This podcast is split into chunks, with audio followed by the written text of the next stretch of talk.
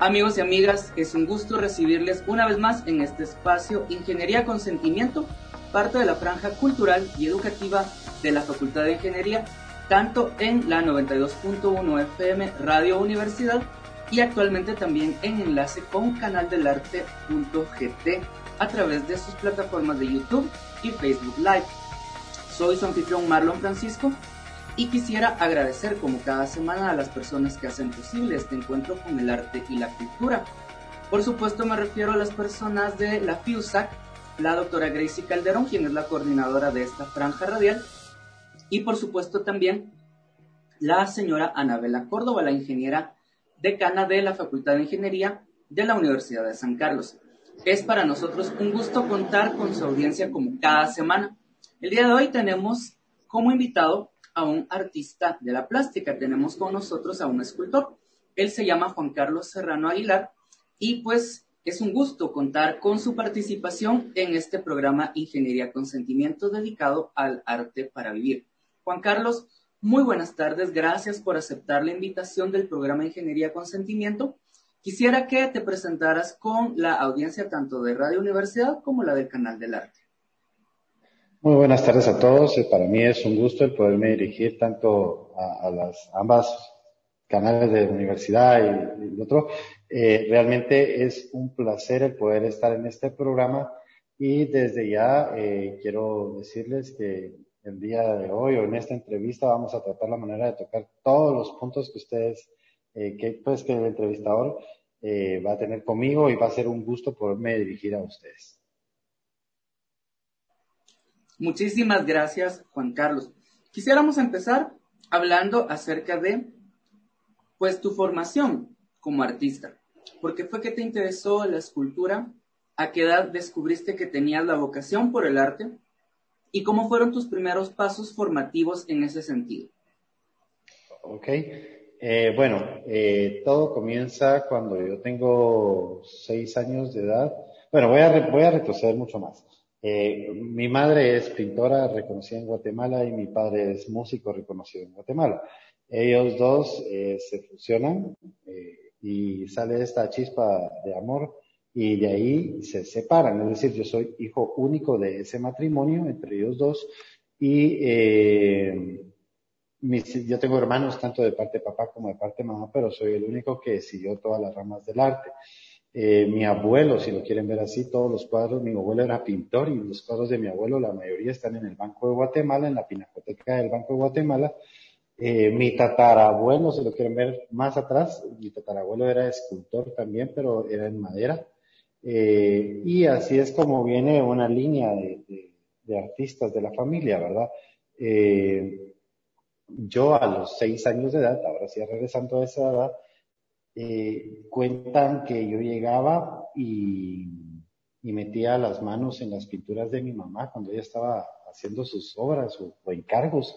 Y yo hacía eh, madres con esa pintura, la, arruinaba toda cuando ella estaba casi terminándola. Y entonces fue donde decidieron darme plastilina para que comenzara a, entretenerme con las manos. Y es ahí donde eh, mi abuela, mi mamá, mis tíos y todo el mundo se quedó sorprendido porque hice mi primera escultura a los seis años, que actualmente la tengo por aquí, en la casa del escultor. Y, y es una de las, bueno, es la primera obra que yo hago.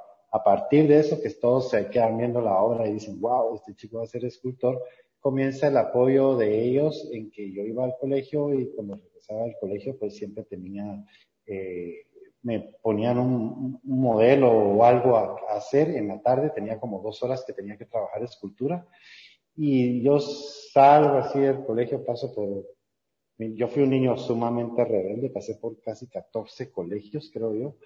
Eh, para mi mamá fue, yo, yo tengo mucho cariño a mi mamá y digo, ¿cómo, cómo aguantaste un patojo tan rebelde? Eh, realmente fue algo dificilísimo para ella eh, es más, te puedo decir que a los siete años, casi ya a los ocho años casi cumplidos, yo me caigo de un cuarto nivel y de la terraza del cuarto nivel me caí y me quebré literalmente todos los huesos del cuerpo. Es por ello que yo te digo que no me recuerdo de esas cosas porque de, a partir de la caída que yo sufro, eh, mi memoria de ocho años para atrás es nada, nula. Yo me recuerdo de la caída, obviamente, y de todo lo que pasé para volver a caminar, que fue un año de aprendizaje, porque literalmente me quebré todo el cuerpo, realmente fue todo. Gracias a Dios no me quebré la columna ni nada de los, de los, de lo vital, ¿verdad? ni caí tampoco de pie, ni de frente, ni de espaldas, ni de cabeza, porque si no hubiera sido, si no caí como de laditos, si no hubiera sido algo espantoso. Yo no sé, le, yo, yo, yo, yo, yo molesto mucho a mi familia y le digo, yo, ¿será que por, por la caída fue que soy así bohemio, artista, o salió alguna chispa ahí? Pero no sé, ¿verdad? La cuestión es que pasa el colegio, eh, termino mi, mi, mi, colegiatura y cuando termino la, la, colegiatura le digo a mi mamá, mira, yo quiero ingresar a la Escuela de Bellas Artes, aquí a la ENAP, quiero entrar a, estudiar eh, escultura. Entonces me dice mi mamá, no, porque del arte no se vive, en Guatemala no se vive del arte. Entonces, eh, yo renegando y renegando, pasé casi que eh, un año peleando con ella porque antes de salir del colegio ella quería eso y ella me decía que no. La cuestión es que cuando salgo de, del colegio, pues ella literalmente fue a inscribirme eh, a la universidad y me llevó y todo obligatoriamente y fuimos de facultad a facultad a ver qué había en los pensum, ¿verdad? Qué carrera, porque yo todo le ponía un no y un no y un no, porque yo lo que quería era recibir arte, ¿verdad? Recibir eh, escultura, esa era la meta. La cuestión es que al final encontró, se encontró una carrera acorde a mis necesidades, la cual era eh, licenciatura en arte y aparte tenía un técnico de restauración de obras antiguas. Entonces, esto es en el Departamento de Humanidades y es ahí donde yo ingreso a estudiar restauración, forci obligatoriamente por mi madre a quien actualmente yo le agradezco muchísimo ese gran apoyo, porque la verdad es que si no hubiera sido por ella, eh, no sería lo que soy ahora realmente. Eh, cuando tengo yo 14 años, imagínate, antes de entrar a la yo ya seguía haciendo escultura, pero a los 14 años se marca mi vida porque yo entro, conozco un taller de carpintería donde hacían cajas de muertos y estaban haciendo tallados en las cajas, ¿verdad? Esos diseños de, ornamentales, que es lo que tú puedes ver aquí atrás en esta escultura. Entonces, eh, yo empiezo, yo, yo iba al colegio, hacía mis deberes al salir y después me iba a meter al, ahí con ellos al taller de carpintería y me recuerdo que el, señor que estaba ahí, eh, ahí, el nombre se me fue, se me fue, ¿cómo se llama? Ya me voy a acordar.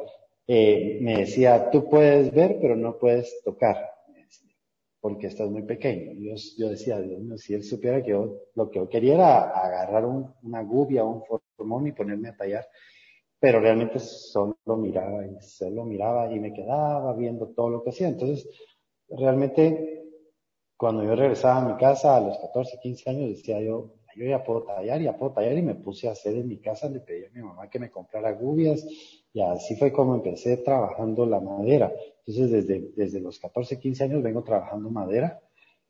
Luego ya pues viene el paso de que te cuento de la universidad, que entro a la Facultad de Humanidades, entro a estudiar arte, luego eh, pues del técnico en restauración de obras antiguas, de bienes muebles, que es específicamente, y me, yo realmente me especialicé en lo que es la restauración de madera e imaginería. Esa es mi de, fuerte, ¿verdad?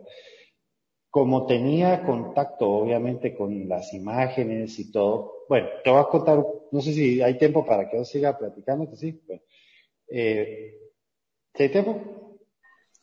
todo este bloque, todo este programa es dedicado a tu persona, así que adelante, por favor. Súper, súper. Eh, cuando yo eh, entro a la facultad, en el primer año, que es el área común, normal, como cualquier chico ahí, entre todo el montón, ¿verdad? El segundo año eh, hay un licenciado en particular que se llama Eric Rosales, a quien yo le tengo muchísimo cariño él es una persona muchísimo mayor que yo, obviamente, eh, y actualmente vive en Antigua Guatemala y trabaja para el Consejo del Antiguo Guatemala, el Consejo de Restauración de Antigua Guatemala. Eh, toda su vida ha trabajado él ahí. Yo creo que ya hasta está jubilado realmente. Eh, cuando yo recibía clases con él, él, él, ponía mucha atención, en el segundo año puso mucha atención a, a mi persona, no entiendo yo por qué, tal vez porque había mucha inquietud, yo preguntaba mucho en la clase, ya que las clases universitarias lamentablemente, lamentablemente, eso sí es, lo voy a tener que decir, eh, el, el, departamento este donde tú tenías que ver lo de la restauración y esto se debería de trabajar con práctica. Obviamente debería haber mitad teoría, mitad práctica, pero no entiendo yo por qué hasta la fecha pues solamente te dan teoría en la universidad. Entonces, eh, yo tenía la inquietud y la necesidad de hacer algo manual, obvio. Yo vengo haciendo manual toda la vida. Entonces, yo le pregunto a él y le digo, eh, Eric, le digo, yo, yo quiero aprender lo que, lo que ustedes me están enseñando en la universidad. Yo tengo la necesidad de, de implementarlo en la práctica. Entonces, él me dijo, venite conmigo un día a la antigua, quiero hacerte una propuesta. Entonces, llegamos a la antigua. Y cuando estábamos en la antigua, pues entramos a Capuchinas y al, para no hacerte larga la historia, me hicieron una propuesta para una plaza fantasma, le podemos llamar así, porque no me pagaban, pero yo ya tenía un ingreso dentro de Capuchinas a mis 19 años, imagínate, 18 años, 18 creo que eran, entré a Capuchinas a restaurar con los licenciados que ya son restauradores.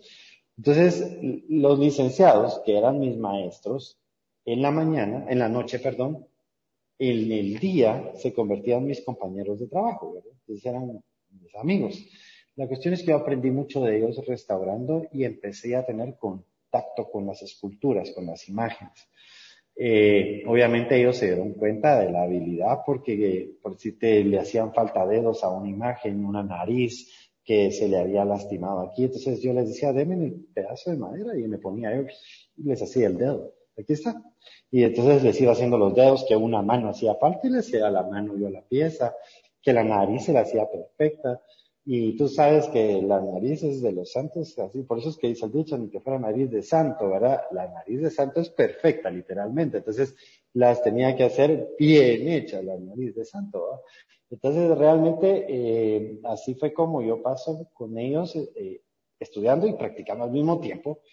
Y eh, al terminar mis estudios, me contrata la Fundación GIT Continental y entonces me quedo a cargo de la restauración del ala izquierda de toda la iglesia de Santo Domingo. Todas las imágenes que ves del ala izquierda las tenía que trabajar yo y es aquí donde yo pues tengo más contacto, ya empiezo a hacerles un montón de, arreglos a las, a las, imágenes. Obviamente la restauración requiere de devolverle su originalidad a la pieza, no, no, no alterarla literalmente como a mi gusto sea, ¿verdad?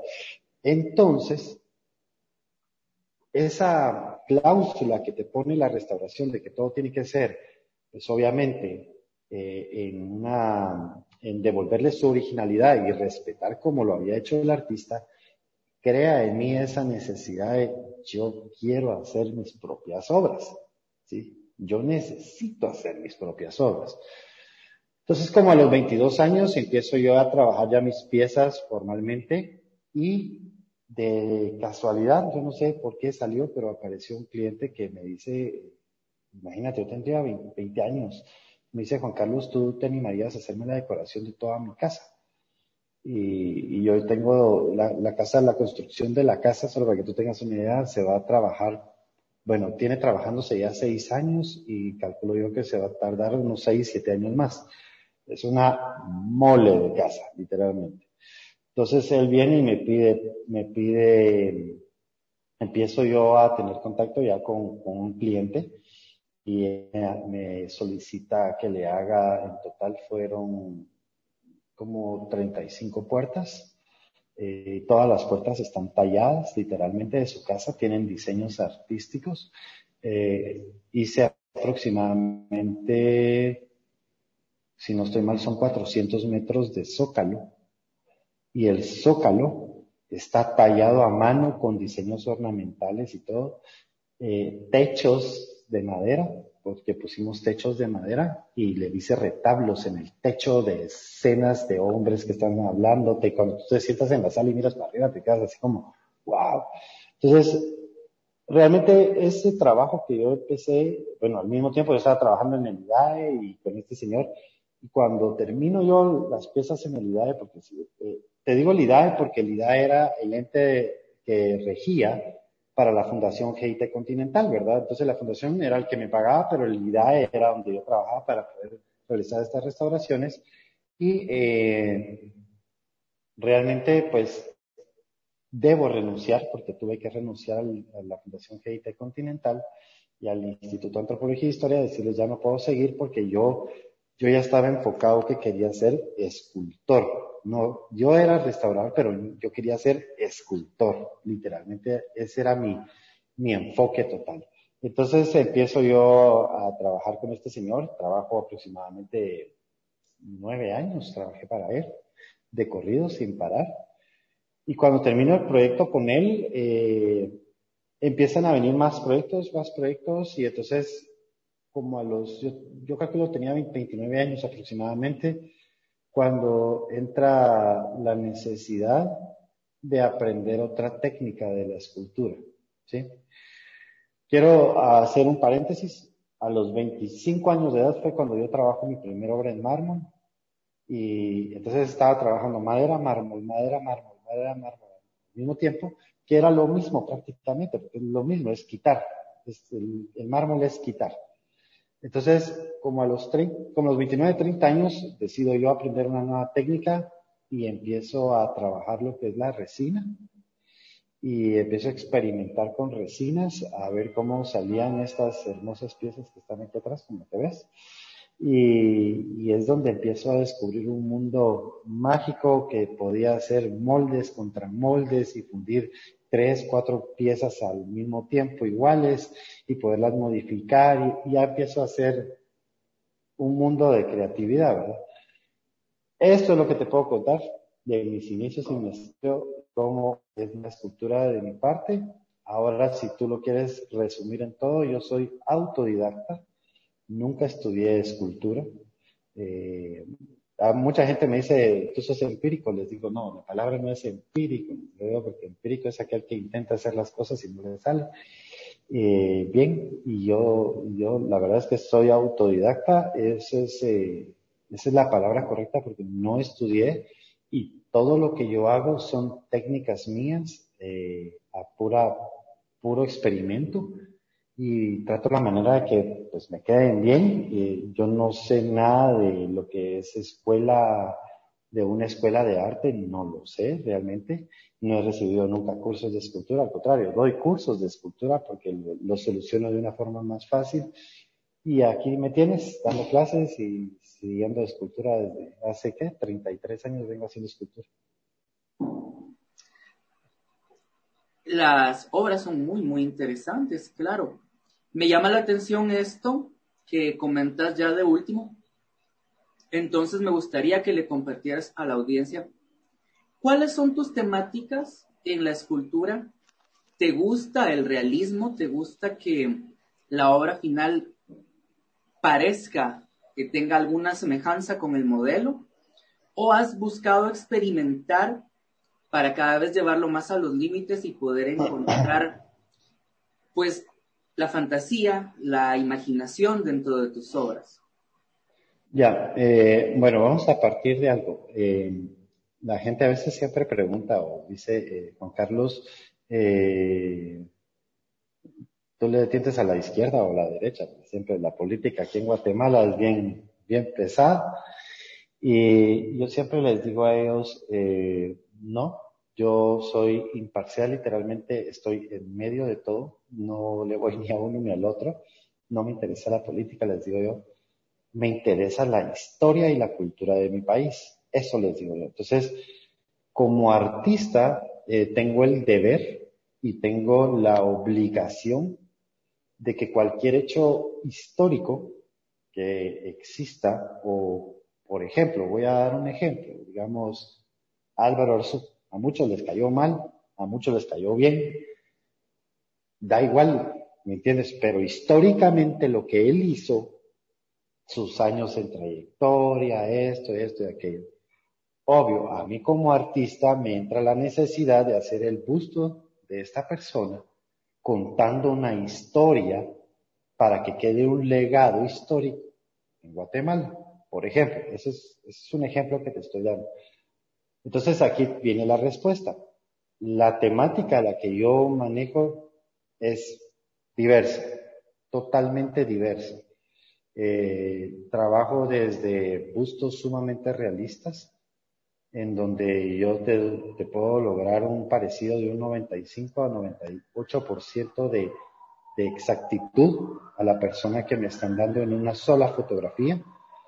Eh, puedo trabajar piezas eh, modernas, pero no es mucho mi, mi, estilo, porque trato la manera de evitar lo moderno, porque eh, siempre lo voy a seguir eh, diciendo, el verdadero escultor o el verdadero dibujante o el verdadero pintor es, el, es aquel que domina la anatomía, que es la, la madre de todas las artes, ¿verdad? La anatomía y el que trabaja anatomía, pues realmente se le debe con, conocer que tiene un trabajo espe espectacular y sobrepasa a cualquier persona que no trabaje la anatomía. Porque la anatomía es lo más difícil, si no, no, por eso, si no, no existiría la vida de Miguel Ángel, ni esas grandes obras que tú dices, wow, por eso es que son buenas.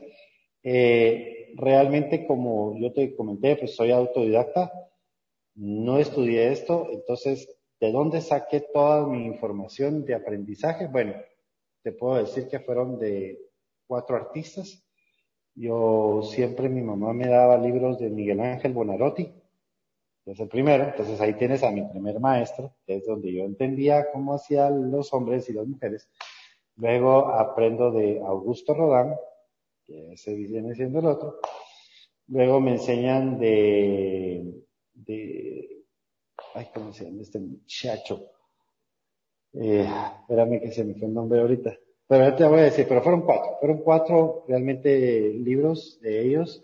Eh, Corradini es el otro. Sí, el otro es el padre de los velos. Y ya se me va a venir el cuarto, que se me olvida, que es el que deja mucha textura. Entonces, eh, como yo tengo esa enseñanza de mi mamá, que mi mamá pinta al óleo con espátula, deja la textura de sus cuadros. Entonces, obvio, yo quería implementar eso en mis obras, dejando textura y poniendo mis dedos. Entonces hay realismo y a su vez hay impresionismo. A eso. No sé si está bien. Estupendo, Juan Carlos. Vamos a hacer el corte, amigos, para que los colegas de la Radio Universidad puedan poner los avisos pertinentes de parte de nuestra alma mater. Al volver, vamos a tener en el programa, pues vamos a seguir conociendo un poco más a Juan Carlos, pero vamos a hablar acerca de dos cosas en específico. Uno es la Casa del Escultor y las clases que él está dando, porque queremos también que ustedes como audiencia puedan familiarizarse, puedan conocer acerca de esto.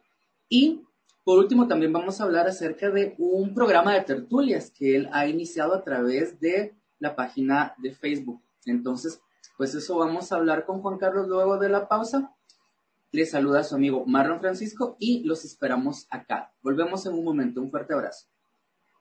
¿Quieres que hablemos de lo del 2017, el premio del artista? Todavía no. Claro que sí, yo creo que ahora es el espacio propicio porque ya estamos acá de regreso, amigos y amigas. Ya volvimos luego de esta breve pausa y seguimos conversando con Juan Carlos Serrano Aguilar, acerca, por supuesto, de la importante trayectoria que tiene y pues él nos va a contar ahora, como le habíamos pedido fuera del aire, alguna anécdota destacada que a él le haya parecido relevante de su propia carrera y también vamos a hablar en este bloque de la Casa del Escultor, su proyecto y por supuesto de las clases. Y la última parte, ya saben ustedes que siempre es nuestro pequeño comercial en la que el artista puede contarles a ustedes invitarles acerca de sus proyectos por si ustedes quieren recibir clases, si ustedes quedaron interesados en conocer alguna obra más a profundidad, o si les gustaría visitar el espacio donde él está, la casa del escultor. Pues de todo eso vamos a hablar en la última parte del programa.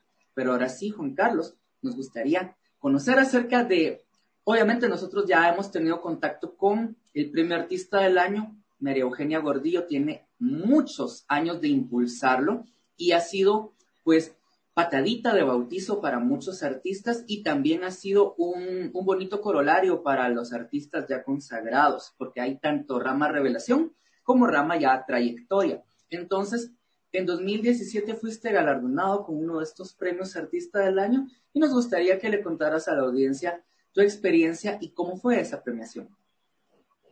Bueno, eh, sí. Eh, yo estaba, te voy a contar, yo estaba trabajando eh, para esta persona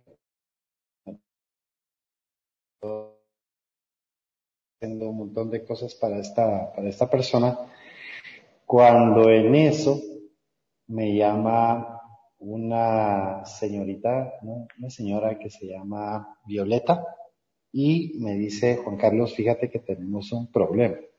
Yo le digo, ¿qué problema tienes, Violeta? Le digo, ¿qué puedo servirte? Entonces me dice, fíjate que, que, me ayudes porque nosotros encargamos un busto de, de Moncrayón. Moncrayón es, eh, fue el primer caricaturista en Guatemala y, y realmente pues eh, queremos homenajear a Moncrayón. Ah, le digo yo, Está bien, pero ¿cuál es el problema? Le digo Pues el problema es que el busto ya lo habíamos encargado, pero la persona que nos lo iba a hacer desapareció.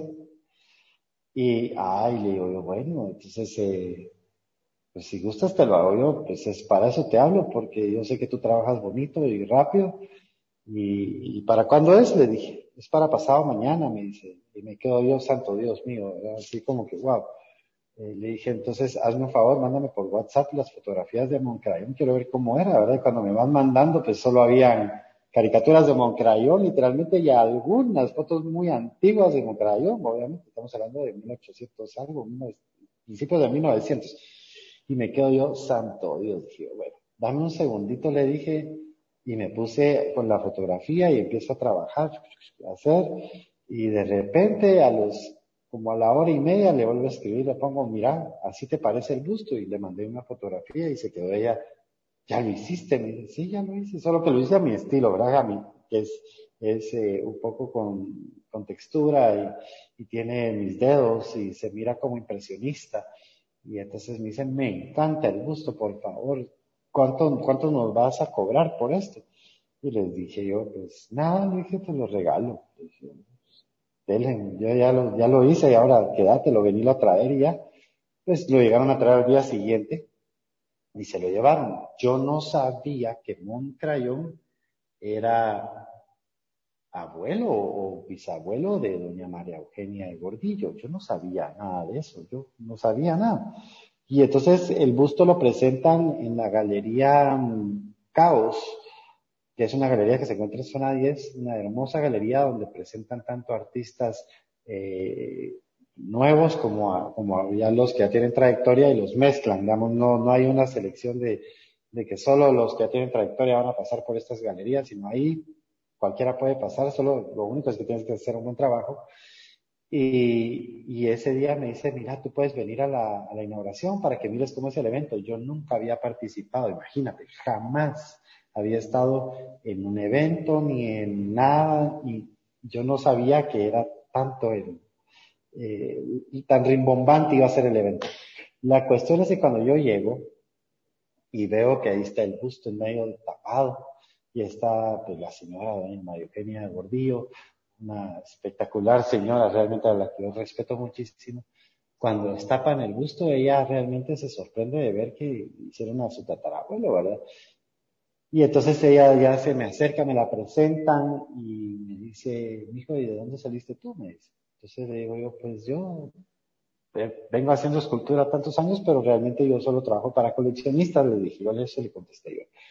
Y me dice, ah, bueno, eso fue todo lo que me habló. Pasa, eso fue en el 2016. Pasó todo el 2016.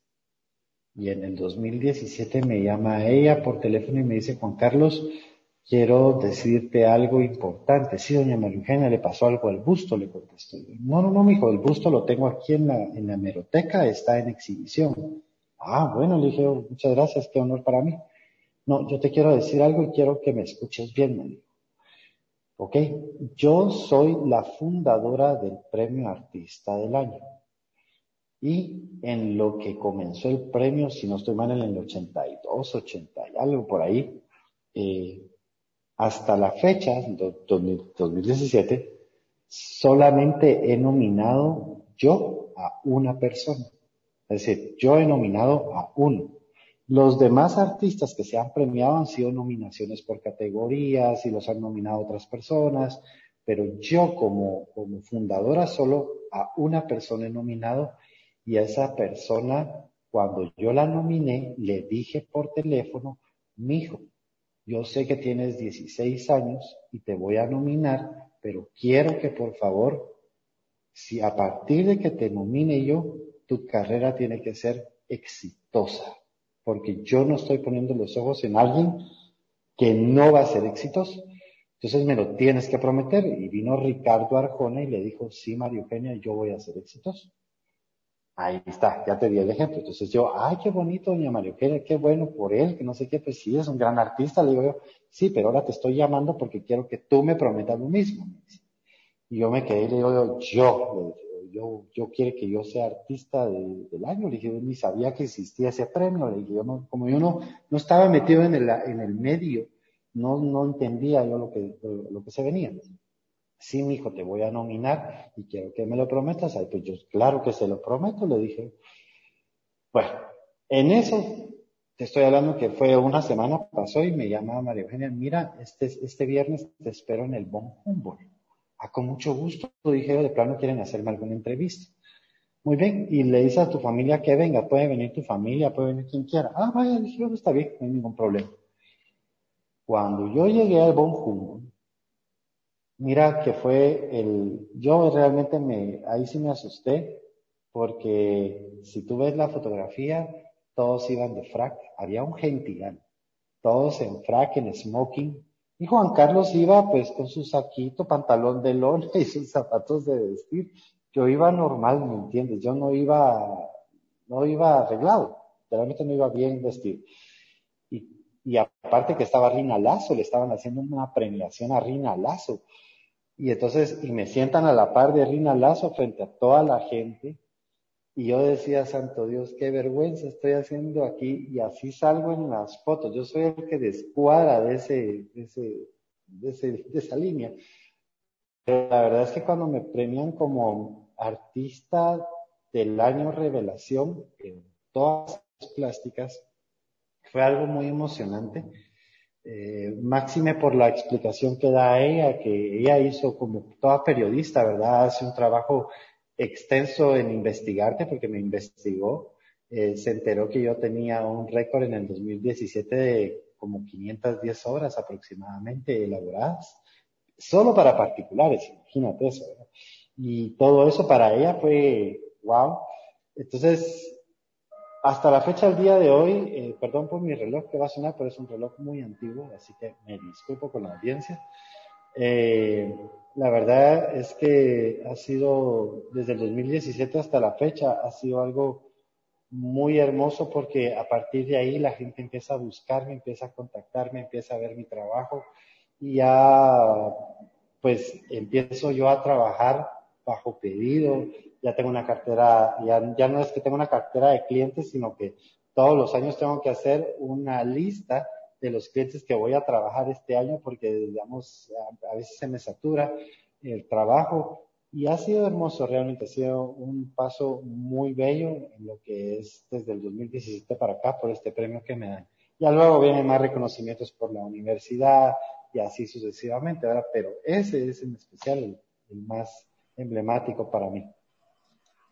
Estupendo, Juan Carlos. Ahora nos gustaría dedicarle esta parte para que compartieras con la audiencia acerca de la Casa del Escultor y las clases que se dan a gente joven ahí, en este espacio tuyo.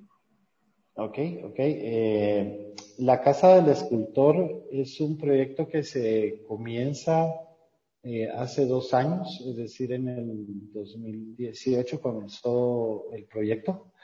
Eh, yo tenía la ansiedad y la gana y quería venirme a vivir a la zona 1 porque realmente pues a mí me encanta lo que es el centro, eh, máxime por la cultura que se, se, mueve aquí, la parte de arte, ¿verdad? Que se mueve aquí, eh, las noches de museo y todas esas cosas son las que a mí me, me, me encantan, ¿verdad?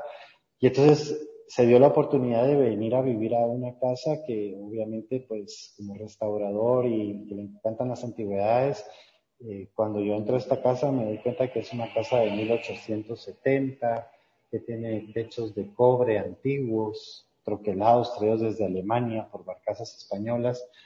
Y, la verdad es que voy viendo que aquí los espacios se adecuan para poner obras, entonces digo yo, Dios mío, tengo que vivir en esta casa y yo lo veía como un espacio más que mi casa, sino una academia, eh, una academia personal y donde yo pudiera impartir mis clases de escultura, porque sí ya tenía alumnas que, que me pedían clases particulares y iba a sus casas, pero yo aquí dije, yo aquí tengo que poner mi propia academia que se llame, que, que, que pueda dar clases.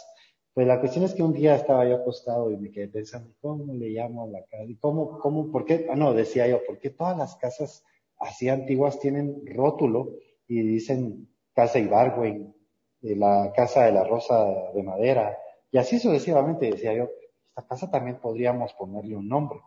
Y entonces, eh, una noche estaba acostado y me recuerdo que dije, ¿qué casa de qué le pongo? Casa, y dije, oh, a la casa del escultor, si aquí vivo yo. Y entonces, yo mismo forjé el rótulo, yo mismo lo trabajé aquí, lo soldé y lo fui a poner. Yo lo puse ahí donde lo ves. Y realmente se volvió un éxito. La Casa del Escultor fue un éxito porque es una academia.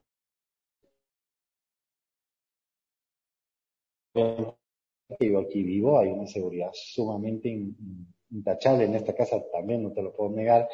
Eh, pero realmente la idea de esto es que yo le pueda enseñar lo que yo he aprendido durante 33 años a la gente para dejar un legado de, escultura, escultura clásica, porque eso es lo que yo enseño, la escultura clásica, que es la base de todo, que es la anatomía, y, y a la vez pues trabajo con lo que es la creación de ellos, de los alumnos, y a este proyecto ya se suman otros maestros. Eh, se suma el maestro Byron Ramírez, que es un maestro ya muy reconocido en lo que es la pintura. Y aparte, él es un especialista en el dibujo, en anatomía con modelo en vivo. Entonces se dan talleres no solo de pintura, sino aparte de, dibujo con modelo en vivo. Es decir, hay un modelo y se desnuda, ya sea hombre o mujer, y todos los alumnos empiezan a trabajar como las antiguas academias o las academias europeas. Así es como lo estamos trabajando aquí. Eh, también hay una maestra que es Luz María Ori, que es la maestra de retrato, es una gran retratista, quien está enseñando pues cómo se debe hacer un retrato correctamente al estilo de ella, ¿verdad? Igual Byron a su estilo, yo a mi estilo. No estamos imponiendo una técnica como lo hacen en las academias que te imponen una regla. Sí, en las academias te dicen se hace así porque así se debe hacer. Aquí no. Aquí te enseñamos lo que nosotros sabemos y le dejamos al alumno que, que mezcle, que, que abra su, su, su, cerebro para que realmente salga esa creatividad, ¿verdad? Y tenemos por último el maestro eh, de grabado, quien es el maestro Alfredo Durán, quien es un maestro enorme en el grabado y enseña técnicas muy modernas, pero siempre enfocado a la antigua, es decir, utiliza materiales modernos pero como, como se debería hacer, se hacía antiguamente.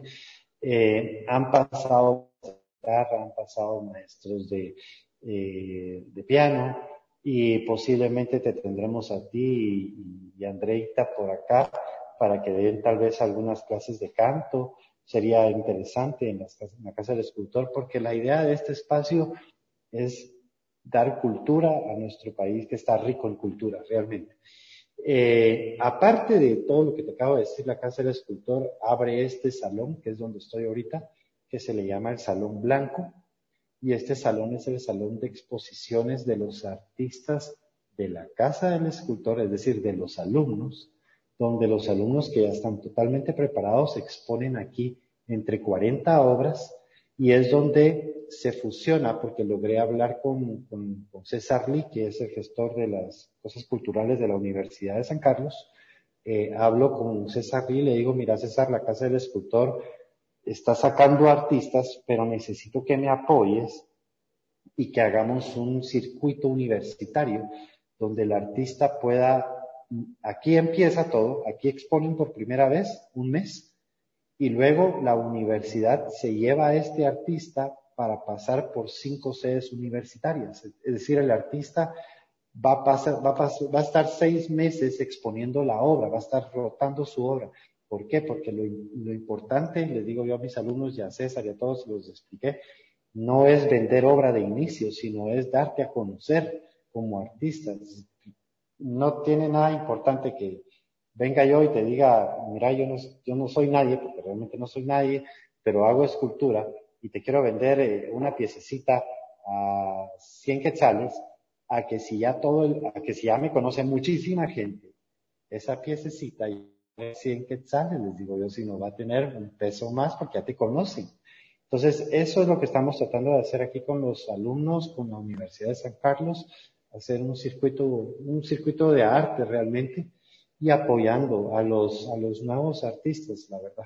Eso es lo que hago como mi parte gestora. Nos gusta, nos gustaría que nos enseñaras una escultura que está acompañándote ahí, que es la del payasito, para que nuestra audiencia la conociera. Y mientras tanto, pues que le hicieras a nuestro público la invitación para que ellos también puedan acercarse a la casa del escultor, que tal vez alguno de nuestros miembros de la audiencia quedó interesado de las clases, pues cómo abocarse a, la academia para poder recibir clases. Y de último también, pues vamos a compartirle a la audiencia un regalo que le tenemos a nuestro amigo escultor, pero el micrófono es tuyo para que hagas la invitación y para que le muestres al público la escultura. Ok, eh, esta es la, que estábamos platicando hace un momento, que es el payasito que está durmiendo. Realmente esta la trabajé a los seis años, es mi primer obra. Ya, ya después pues se suman, se suman muchísimas horas más, eh, que hasta la fecha, como te digo, son como, como 600, aquí hay una en mármol, mira que te la traje, pero ese que no querías ver. Entonces se llama la mano del escultor. Pero esto está en mármol, ¿verdad? Con cincel y martillo. Y así sucesivamente voy haciendo muchas piezas. Te traje estas por si acaso querías verlas. Eh, la verdad es que ha sido tanto trabajo que he realizado que yo lo único que puedo decir hasta el día de hoy es solo sé que no sé nada y lo que hago lo hago con el corazón y es lo que trato de transmitirles a la gente. Eh, ¿Dónde queda la Casa del Escultor? Como me preguntabas, la Casa del Escultor se encuentra eh, en la sexta calle 1-70 de la zona 1, Ciudad Capital. Para poder asistir o poder venir a la casa hay que hacer una cita previa. Eh, la cita previa la pueden hacer en las redes sociales. me, encuentran, me encuentran como la Casa del Escultor Juan Carlos Serrano Aguilar en Facebook o en Instagram. Así encuentran la página Juan Carlos perdón, la Casa del Escultor, Juan Carlos S. Aguilar.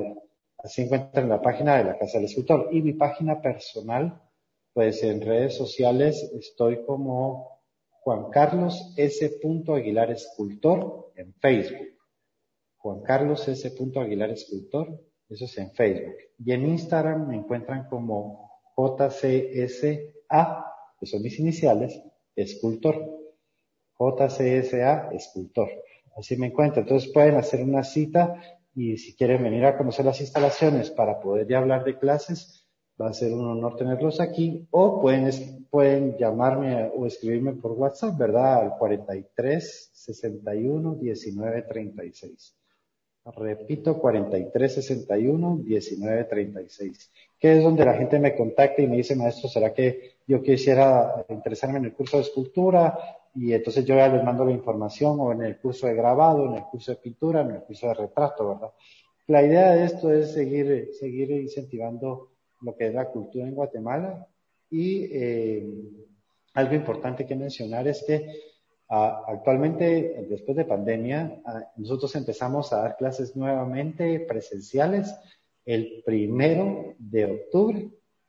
Y tenemos cupo limitado, todavía hay espacios, eh, pero si se quieren sumar, pues aquí estamos con todas las normas de sanitización y todo lo que se, realmente eh, el alumno esté seguro y los maestros también, siempre con mascarilla y bla, bla, bla, todo lo demás.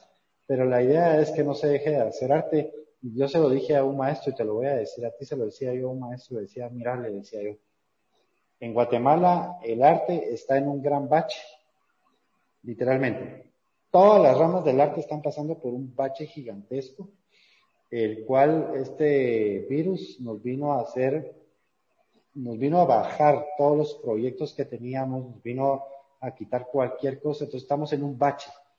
Pero si nosotros, los artistas, no seguimos con nuestro empuje de demostrarle a Guatemala que aquí estamos, seguimos haciendo arte, seguimos esto. Si no hacemos algo nosotros, nunca vamos a salir de ese bache. Yo entiendo que el gobierno quiere hacer un apoyo, que aquí quieren hacer otro apoyo, pero realmente les digo yo, los que tenemos que salir somos nosotros. Entonces, decidimos activar la casa el primero de octubre, manteniendo las normas de seguridad. Creo que somos la única academia en Guatemala, si no estoy mal, es la única que está activa desde el primero de octubre dando clases de arte. Así que quienes quieran venir al espacio, estamos para servirles. Muchísimas gracias por esta invitación. Esperamos que la audiencia pueda conocer la Casa del Escultor y pues a quien le haya interesado también recibir clases, pues el espacio está abierto. Yo agradezco mucho la invitación porque yo sí me voy a tomar la palabra y voy a llegar particularmente porque tenemos eh, una deuda con nuestro escultor invitado. De parte de la Fundación Oscar de León Castillo y el proyecto, la iniciativa que yo tengo a bien dirigir, la iniciativa Arte para Vivir, nosotros estuvimos muy limitadamente este año, pero más activamente el año pasado, repartiendo los ejemplares de la colección Profecías, que son pues obras literarias de poesía guatemalteca del siglo XX que compiló mi gran y querido maestro que hace 10 años falleció, Marco Antonio El Bolo Flores, un gran escritor guatemalteco Premio Nacional de Literatura. Y ahora es un honor para mí poder continuar su legado a través de estos libros que él hizo. Entonces, estos ejemplares de la colección Profecías son para nuestro querido escultor invitado Juan Carlos. Así que muy pronto estaremos haciéndoselo llegar y también, obviamente, como un agradecimiento por esta hora que nos has dedicado compartiendo, pues no solo el arte que haces, sino también la invitación para que más jóvenes se sumen. Entonces, a nombre de este espacio de Ingeniería con Sentimiento de la Facultad de Ingeniería de la Radio Universidad, pero también a título personal de este amigo y servidor tuyo, Marlon Francisco, te damos las gracias, felicitaciones por todos los emprendimientos y pues esperamos que no sea la última vez en contar con tu participación. Despido este espacio a nombre de las personas de la Radio Universidad y también por supuesto enviándoles un caluroso saludo a nuestros amigos del canal del Arte GT. Esperamos que les haya gustado mucho la entrevista con Juan Carlos y pues este último minuto del programa es para que te despidas de la audiencia. Pues muchas gracias a todos. Eh, realmente para mí es un honor el haber estado en este programa eh, y sé que no va a ser ni la primera ni la última vez que nos vamos a ver por aquí. Tanto contigo Marlon, eh, te espero aquí en mi casa y como a todos en la audiencia, pues realmente los incentivo a seguir haciendo arte si les gusta el arte y que busquen maestros para poder pulir lo que ya saben hacer eh, para mí va a ser un honor tenerlos por aquí y humildemente desde la Casa del Escultor les envío un fuerte abrazo. Estupendo amigos, entonces la próxima semana nosotros volvemos con una propuesta diferente del arte y la cultura. Va a ser un gusto enorme poder acompañarles como cada semana. Les envía Marlon Francisco un fuerte abrazo, nos vemos en una próxima ocasión.